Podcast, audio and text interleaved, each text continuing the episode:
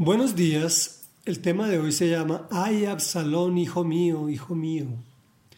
Vamos a leer del capítulo 18 del versículo 19 al 33 del segundo libro de Samuel, contextualizando Absalón, hijo de David, quien le dio un golpe de estado a su padre y lo persiguió con un numeroso ejército, eh, ha sido dado de baja por parte de, del ejército de David.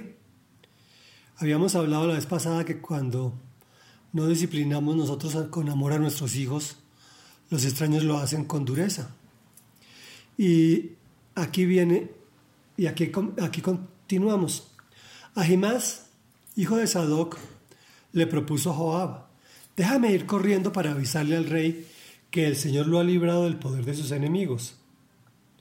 No le llevarás esta noticia hoy, le respondió Joab, Podrás hacerlo en otra ocasión, pero no hoy, pues ha muerto el hijo del rey. Entonces Joab se dirigió a un soldado cusita y le ordenó, ve tú y dile al rey lo que has visto. El cusita se inclinó ante Joab y salió corriendo. Pero Ahimás, hijo de Sadoc, insistió, pase lo que pase, déjame correr con el cusita. Pero muchacho, respondió Joab, ¿para qué quieres ir? Ni pienses que te van a dar una recompensa por la noticia. Pase lo que pase, quiero ir. Anda, pues. Ahimas salió corriendo por la llanura y se adelantó al Cusita. Mientras tanto, David se hallaba sentado en el pasadizo que está entre las dos puertas de la ciudad. El centinela que había subido al muro de la puerta alzó la vista y vio a un hombre que corría solo. Cuando el centinela se lo anunció al rey, éste comentó, si viene solo, debe traer buenas noticias. Pero mientras el hombre seguía corriendo y se acercaba, el centinela se dio cuenta de que otro hombre corría detrás de él, así que le anunció al guardia de la puerta, por ahí viene otro hombre corriendo solo. Ese también debe traer buenas noticias, dijo el rey. El centinela añadió, me parece que el primero corre como Ahimás, hijo de Sadoc. Es un buen hombre, comentó el rey, seguro que trae buenas noticias. Ahimás llegó y saludó al rey, postrándose rostro en tierra, y dijo, Bendito sea el Señor, Dios de su majestad, pues nos ha entregado a los que se habían rebelado en, su, en contra suya. ¿Y está bien el joven Absalón? preguntó el rey. Ahimás respondió, en el momento en que tu siervo Joab me enviaba, vi que se armó un gran alboroto, pero no pude saber lo que pasaba. Pasa y quédate ahí, le dijo el rey. Ahimás se hizo a un lado y entonces llegó el cusita y anunció, le traigo buenas noticias a su majestad. El Señor lo ha librado hoy de todos los que se habían rebelado en contra suya. ¿Y está bien el joven Absalón? preguntó el rey. El cusita contestó, que sufran como ese joven los enemigos de su majestad y todos los que intentan hacerle mal.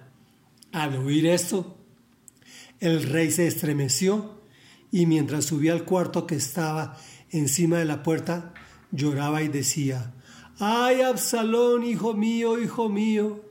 Absalón, hijo mío, ojalá hubiera muerto yo en tu lugar. Ay, Absalón, hijo mío, hijo mío. Reflexión. No me explico el afán de dar malas noticias, pues aun cuando fue una victoria política y militar, fue una derrota familiar y como padre, pues Absalón murió bajo la espada de su progenitor, empuñada por su general. Qué terrible situación. Ajimas, mucho sapo. Creo que debería ser muy apreciado, pues le recomiendan no llevar esa noticia. Había muerto el hijo del rey. Bueno, por lo menos no era tan bruto, no informó que había fallecido. Le había podido costar la vida. Pobre David. Ese ratico con Betsabé le salió demasiado caro. Lloraba y decía, ay, Absalón, hijo mío, hijo mío. Absalón, hijo mío, y cierro comillas. Todos decimos que no estudiamos ni nos educaron para casarnos ni para criar hijos, pero la Biblia es más que clara en estos puntos. En muchos más, obviamente, pero en estos puntos es claro. No adultere. Aunque su cónyuge no se merezca su fidelidad, el pacto es con Dios. Discipline a sus hijos. Hoy todos tenemos el cerebro lavado por los medios. El que le pega a un hijo es un abusivo y maltratador, falso de toda falsedad. Por eso las nuevas generaciones son abusivas e irrespetuosas. No termines como David, comillas. Ojalá hubiera muerto yo en tu lugar. Ay, Absalón, hijo mío, hijo mío. Creo, creo firmemente que lo decía de todo corazón. Oremos. Amado Dios y Padre nuestro, tú que estás en el cielo, eres santo, santo, santo.